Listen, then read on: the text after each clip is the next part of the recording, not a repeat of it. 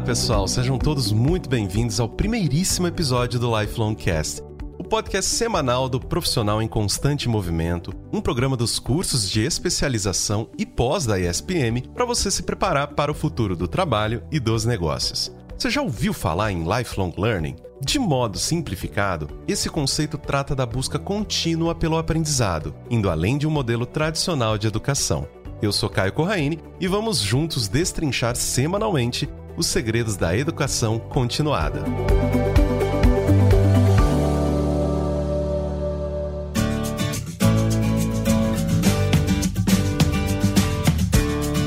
Para nos ajudar a entender melhor o conceito de lifelong learning, eu chamei para participar desse episódio o Caio Giusti Bianchi, que é gerente de educação continuada da ISPM.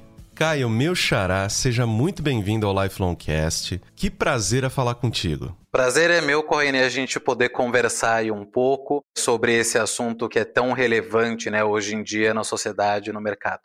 Vamos começar então esse papo sobre um assunto que eu sou extremamente apaixonado. Eu queria te perguntar o que é o lifelong learning? Explico porque a gente tem, no momento que a tradução desse conceito né, foi feita aqui no Brasil e em português, a gente tem algumas variações do que é esse termo. Então, a gente consegue trabalhar né, e falar sobre o aprendizado ao longo da vida, né, é, ou educação continuada. Né? A gente tem duas grandes variações hoje em dia, mas ambas representam exatamente a mesma coisa, que é essa necessidade que a gente tem enquanto sociedade contemporânea de não parar de aprender, independentemente de qual é o formato desse aprendizado, do mais formal ao mais informal, em texto, em vídeo, em áudio, inclusive a nossa conversa aqui para muitas pessoas é um aprendizado, né? Então é esse aprender ao longo da vida para avançar de acordo com as transformações que surgem no mercado.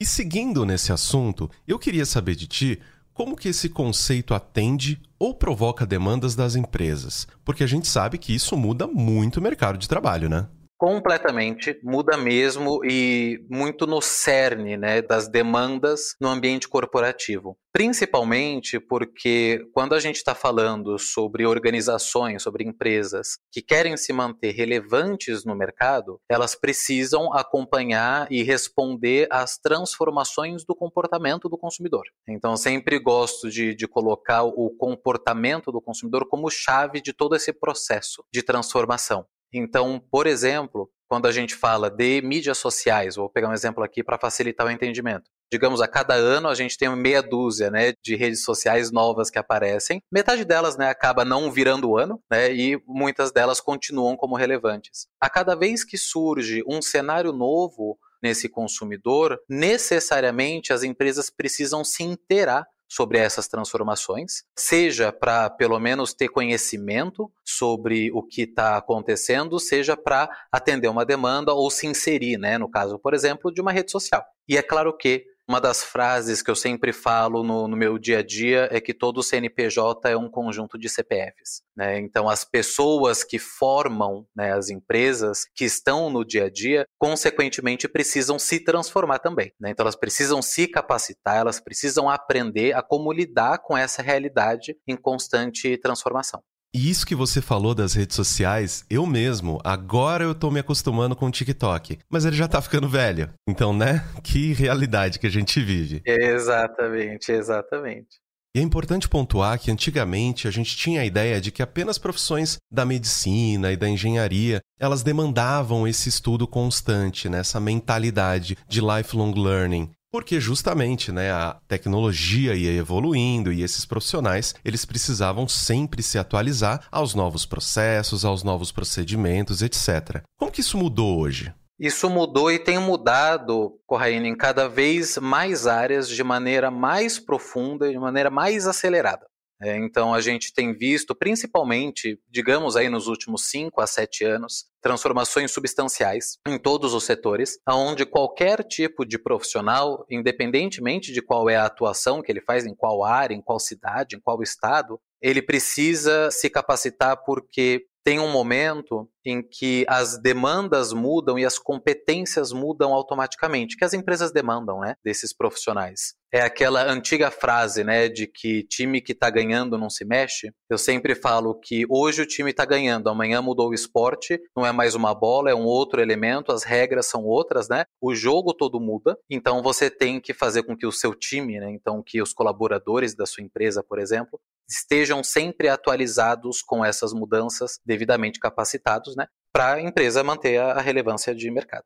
Isso mesmo. E eu sempre digo que time que está ganhando também é mais visado, né? Então é super necessário que ele se atualize, ele se reformule, que ele mude e aprenda com o que está acontecendo ao redor dele, porque senão ele é deixado para trás, né? Eu queria pedir também, por gentileza, que você respondesse quais são as características de um lifelong learner. Porque a gente precisa que essa vontade de aprender novas coisas e fazer essa renovação parta também do indivíduo, né? E não só por uma necessidade do mercado de trabalho ou até uma imposição do seu empregador, né? Mas que também a pessoa tenha dentro dela essa motivação. Não, sem dúvidas, Corrêne. Tem uma coisa que eu falo que é absolutamente essencial para qualquer profissional hoje em dia, mais do que nunca, é a curiosidade. É o se manter curioso ao longo da vida, né? porque esse elemento do querer saber como faz, como acontece, qual é o impacto, da onde vem, né? essa faísca da curiosidade é o ponto inicial do aprendizado. Né? Então a gente até pega, por exemplo, né, crianças, principalmente crianças, são muito curiosas, porque exatamente é o um mecanismo de descoberta, de aprendizado.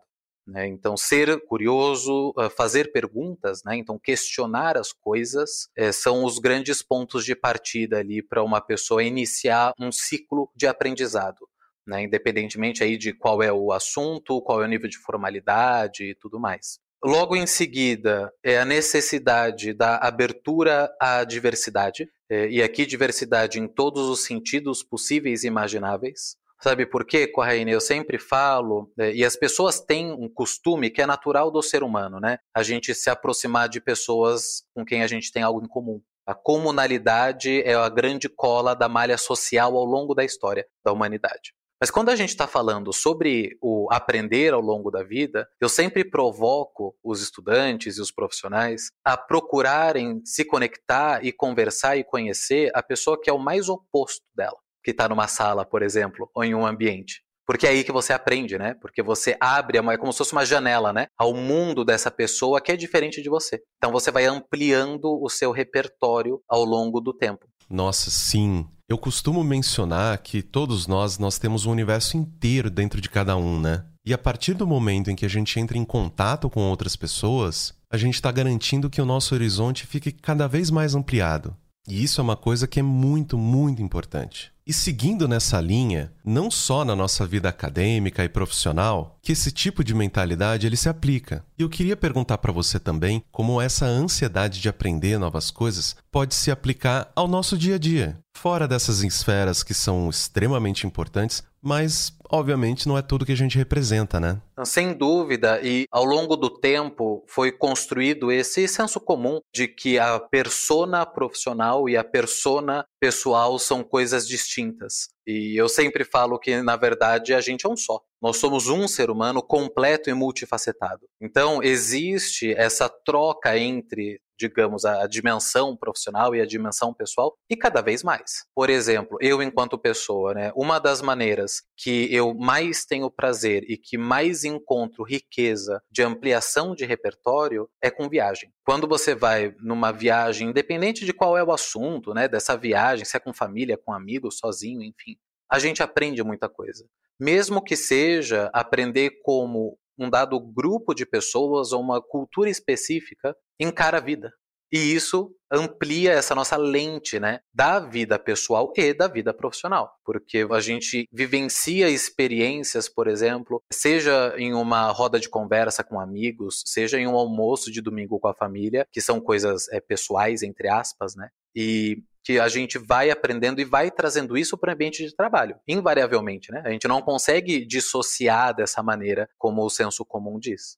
Caio, eu passaria muito mais tempo conversando contigo sobre esse assunto, mas agora vou precisar me despedir de você Querido, muitíssimo obrigado pela tua sabedoria, pelo seu tempo, por compartilhar aqui todos os seus conhecimentos conosco. E eu queria te pedir, por gentileza, para deixar uma mensagem para quem está nos ouvindo nesse momento. Eu que agradeço o convite, um super prazer. Esse assunto é o meu dia a dia, é a minha paixão. Então, assim, estou sempre à disposição para todo mundo que estiver ouvindo para bater um papo. É só marcar um café, seja ele virtual, seja ele presencial. Vou ter o maior prazer do mundo. O recado final aqui, que é um elemento chave para toda essa educação continuada, esse aprendizado ao longo da vida, é a importância do aprender a aprender. E isso faz toda a diferença na vida de qualquer pessoa. Então fica um convite, na verdade, para reflexão de todo mundo, né? Como você aprende melhor?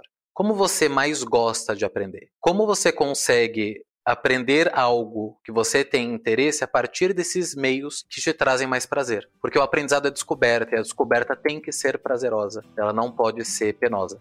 Então agradeço todo mundo por estar escutando a gente e estou sempre à disposição. E assim a gente encerra a primeira parte do episódio de estreia do Lifelong Cast. Mas calma aí que ainda tem muita coisa pela frente.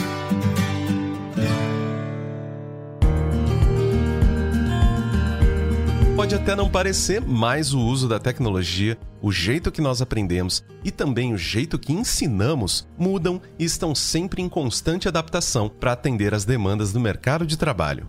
Nesse segundo bloco, vamos falar com Tatsuo Iwata, diretor nacional de pós-graduação e educação continuada da ESPM, sobre o papel das instituições de ensino no aprendizado constante, Tatsu, é um prazer ter você aqui. Muito obrigado por ter aceitado o nosso convite para participar dessa conversa. Muito obrigado, Caio. Que agradeço. É um prazer enorme estar aqui falando sobre esse assunto. É um assunto ao qual me dedico ao longo dos últimos anos e tenho me dedicado a estudar e a discutir e pensar sobre ele. Então é um enorme prazer falar sobre esse assunto. Tatsu, então eu queria começar. Minha primeira pergunta para você é a seguinte, né? e ela diz respeito a como a ESPM interpreta o seu papel no incentivo ao aprendizado constante. Porque a gente já estabeleceu no primeiro bloco a importância desse tipo de mentalidade, né? Eu acho que esse contexto, na verdade, ele traz um baita desafio para as instituições de ensino. Né? É esperado que essas instituições estejam atentas aos movimentos que acontecem na sociedade e consiga responder a esses movimentos com velocidade, mas ao mesmo tempo com responsabilidade e solidez. E a SPM por ser uma escola que há 70 anos tem se colocado sempre próxima e atenta a essa sociedade através das empresas e das atividades dos profissionais, ela olha essa perspectiva de uma aprendizagem ao longo da vida como um enorme desafio para que a gente de fato exerça esse papel de parceria entre uma instituição de ensino e um profissional que busca, através das suas experiências de aprendizagem, um impacto na sua carreira. E como o conceito fala, né, o aprender ao longo da vida, quer dizer que ele aprende ao longo da vida em diferentes momentos dessa jornada, com diferentes necessidades, com diferentes demandas, que precisam ser compreendidas e respondidas pelas escolas com essa atenção e profundidade que eu coloquei antes. Então, o que a escola procura fazer é estar próximo do mercado, lendo esse ambiente e antecipando movimentos que, de fato, possam responder com essa velocidade demandada aí pelas jornadas profissionais de todo mundo. Outro aspecto que eu acho muito interessante a gente discutir também é sobre o modelo tradicional de educação e questionar exatamente se ele ainda é suficiente para os desafios do mercado de trabalho. Porque uma das coisas que a gente costuma ouvir é, putz, eu tô aprendendo na faculdade uma coisa que o mercado ele já está em outro momento. Eu me sinto um pouco defasado.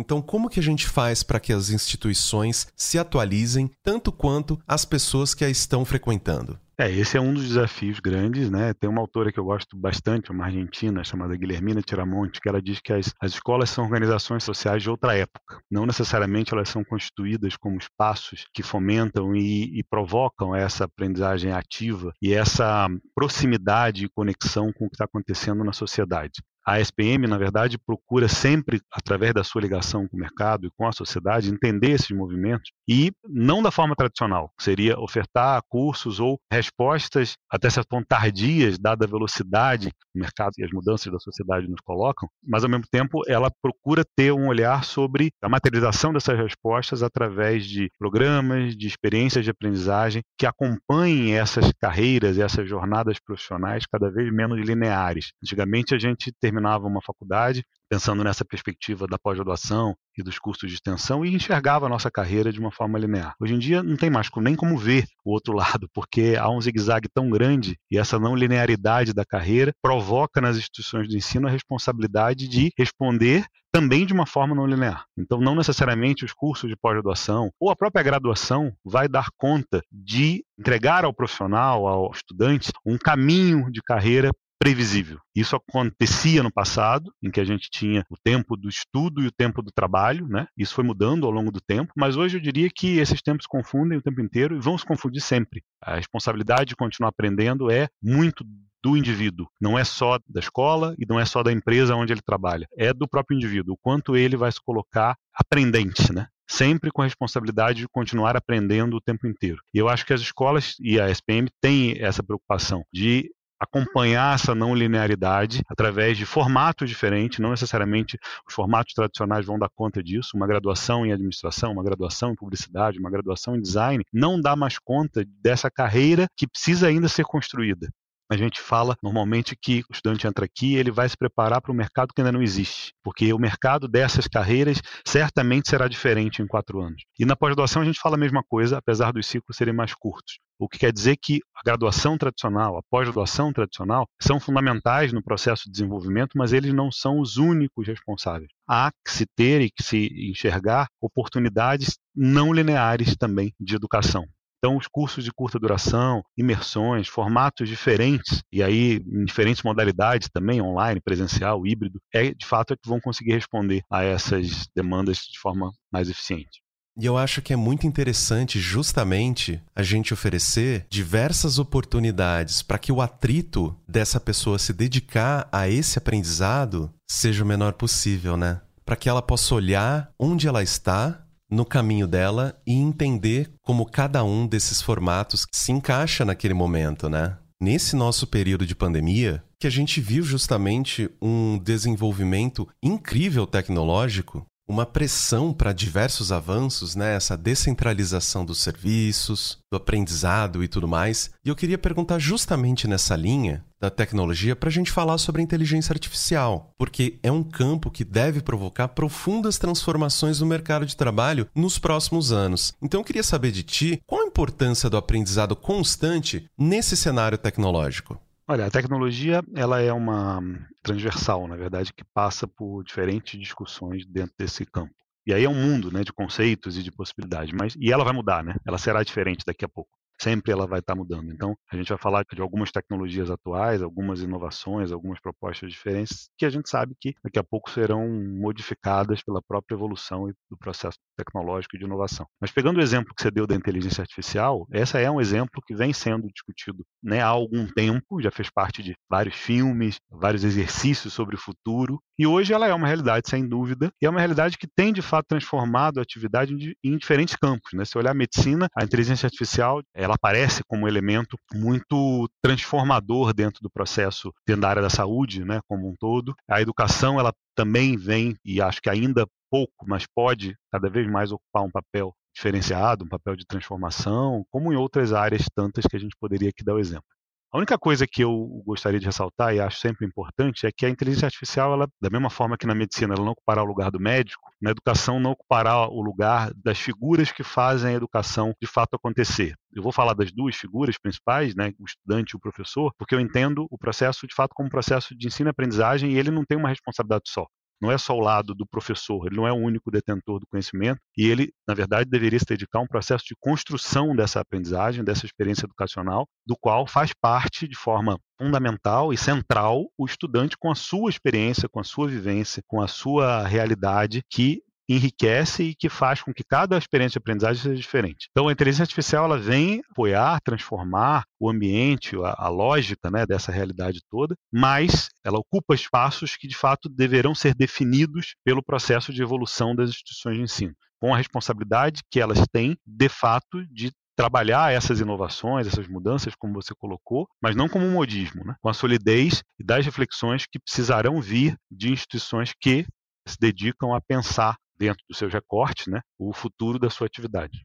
Um tópico que a gente ressaltou aqui em basicamente todas as suas respostas é sobre o futuro da educação, e a maneira com que a gente enxerga como as coisas vão se desenvolver daqui para frente. E eu queria te perguntar, então, finalizando essa nossa conversa, levando em conta as novas demandas do mercado de trabalho, como que você imagina o futuro da educação profissional? Como que as instituições, como que os profissionais de ensino, todas essas peças, né, dessa nossa organização, elas podem olhar para o mercado de trabalho, olhar para essas demandas e se preparar para atendê-las, né?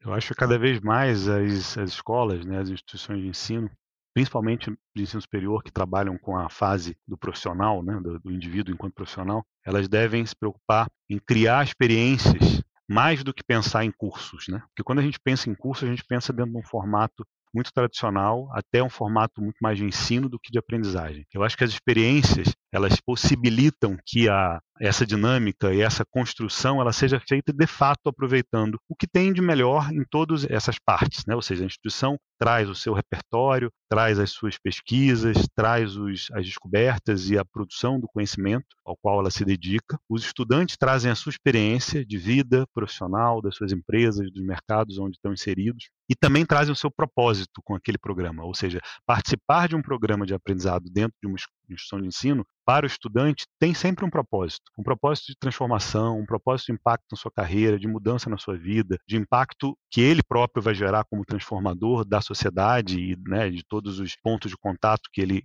terá e se dedicará dentro da sociedade. Então, eu acho que as escolas deveriam abandonar um pouco o olhar tradicional de preciso ensinar isso, ou preciso me dedicar a desenhar um curso para isso, até porque o isso nunca é um só. A gente tem numa turma de pós-graduação, 20 pessoas, 25 pessoas, e cada um ali tem um propósito diferente, cada um tem uma experiência diferente, uma contribuição diferente a trazer nessa construção do conhecimento. Então, a gente precisa de formatos e propostas menos curso e mais experiências. Eu diria que essa é o grande, a grande forma das instituições estarem preparadas e flexíveis para acompanhar as mudanças para esse ambiente de futuro, seja qual futuro for esse, né? E seja que profissional for esse que a gente vai se dedicar lá na frente. Tatsu, que prazer foi falar contigo. Muito obrigado pelo teu conhecimento, pela gentileza de oferecer o seu tempo pra gente. Eu acredito que esse papo foi extremamente transformador, acendeu uma luzinha na cabeça de muitas pessoas, justamente para repensar o papel das instituições, repensar também o nosso papel como eternos aprendizes. E eu queria te pedir para se despedir da nossa audiência e deixar uma mensagem para quem está nos ouvindo nesse momento. Queria agradecer primeiro o convite, é um prazer, como eu falei no início, muito grande falar sobre esse assunto. Fico à disposição dos ouvintes para a gente conversar em diferentes momentos, em diferentes formatos, inclusive de contatos, né? vídeo, presencial. O importante é que a gente esteja sempre aberto ao debate, discutindo e podendo refletir juntos sobre assuntos né, como esse, por exemplo. O recado que eu deixaria aqui é continue aprendendo, né? E se a gente fala aqui de aprendizagem ao longo da vida, isso não está restrito a, a, uma carreira específica, né? Hoje qualquer jornada profissional ela será pautada pelo aprendizado contínuo, mas acima de tudo pela curiosidade, pela busca pelo aprendizado e por essa responsabilidade que está muito na mão de quem aprende, porque o quem aprende ele busca isso a partir da curiosidade, a partir dos desafios que são colocados diante de si, mas ao mesmo tempo com a responsabilidade, com o objetivo de que aquilo gere um impacto na sua vida e que ele próprio possa ser um elemento transformador, é como eu disse, da sociedade, né, do ambiente onde ele está inserido. Então, o meu recado seria esse: continue aprendendo não se conformem com o fim dos ciclos, até porque eles, eles são, na verdade, momentos de passagem e eles representam, na verdade, o desafio para o novo ciclo, para o novo momento e para essa continuidade do aprendizado que precisa acompanhar a gente para sempre, né, para o resto da vida. Bom, deu para entender um pouco melhor o conceito de lifelong learning e essa nova realidade, que estudar é para sempre. Eu agradeço muito a sua companhia e eu espero que a gente se encontre novamente no próximo episódio. Aproveitem e comentem nas nossas redes sociais o que vocês acharam desse primeiro episódio e quais temas vocês gostariam de ouvir sendo abordados nos podcasts futuros. Até a próxima e tchau!